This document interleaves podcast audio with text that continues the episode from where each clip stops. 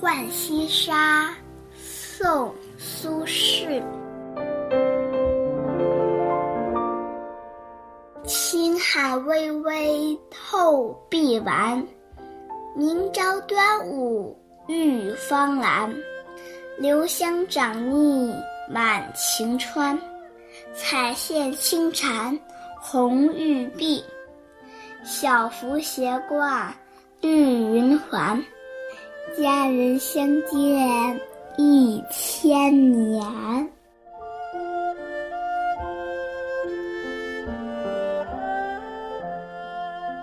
佳人的汗水浸透了绿色的薄绸，明天就是端午节了。人们穿上光鲜的罗纱，在河边沐浴。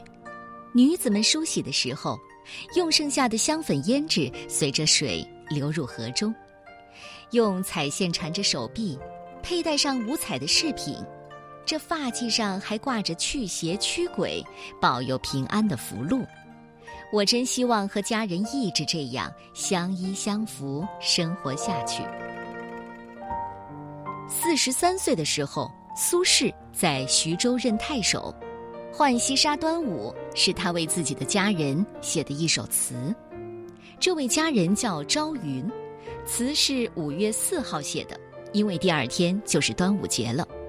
岭南的农历五月啊，天已经非常炎热了，连清凉如水的朝云都微微的出了一身汗。那时候的端午节，姑娘们都要用兰花香草来洗澡。然后用彩线缠在手臂上，去病除灾。苏轼转而一想，这朝云要沐浴，明天的江水怕是要留香长腻了。其实这是在夸朝云身上有一种天然的香气，脂香粉腻顺着水流淌，那是一幅多么美又热闹的画面。而佳人相见一千年，苏轼希望他和朝云可以这样。一直白头到老。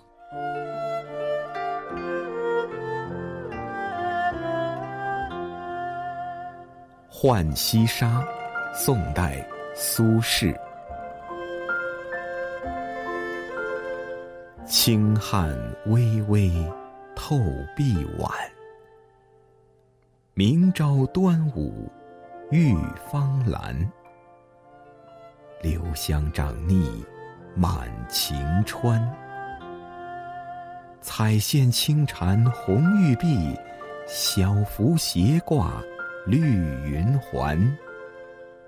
佳人相见一千年。